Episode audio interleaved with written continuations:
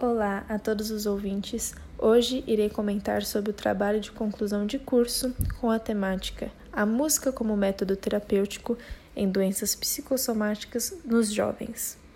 A cognição musical se tornou uma vertente fundamental para o estudo da psicologia no início do século XX, onde pesquisas para compreender os efeitos da música na mente humana se tornaram cada vez mais forçosos ao decorrer dos anos. O objetivo do trabalho é analisar como a música atua no cérebro humano, além de verificar sua efetividade na terapia de doenças psicossomáticas nos adolescentes. A relevância do tema se deve ao fato da música estar tão presente no cotidiano das pessoas que mal se nota essa presença, e por isso deve ser discutido o quão o método musical pode servir como auxílio no tratamento de distúrbios como depressão e ansiedade nos adolescentes. Pode-se notar que existem variados suportes em que a música se encontra, entre eles celulares, vídeos na internet, propagandas comerciais, restaurantes e bares, elevadores, lojas, locais próprios para lazer e muitos outros. Segundo os musicoterapeutas, a música nunca esteve tão evidente atualmente. A música, ao se constituir como manifestação artística, cultural significativa e popular, produz trilhas sonoras que envolvem o dia a dia da vida social, afetiva e profissional das pessoas, além de beneficiar o amparo da saúde mental, o cuidado com o estresse e a desopressão da exaustão física.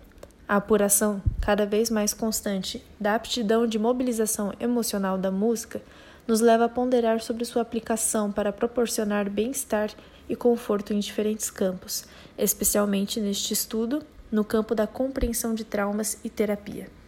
Atualmente ainda permeiam questionamentos em relação à diferença entre depressão e ansiedade.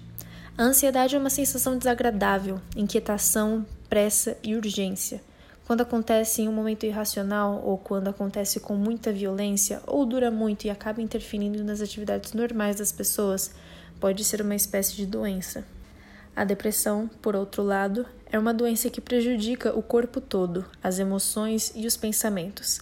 Nesse caso, a maneira de ver e sentir a realidade é alterada. As emoções, o caráter, o apetite, o sono e até mesmo o que você sente sobre si mesmo são alterados. Dentre os tratamentos complementares e integrativos mais utilizados, a música se destaca como método terapêutico. Esta propõe a qualidade de vida do indivíduo em episódios que promovem mudanças físicas, inquietações mentais e sociais, respondendo assim na recuperação ao tratamento de diversos males.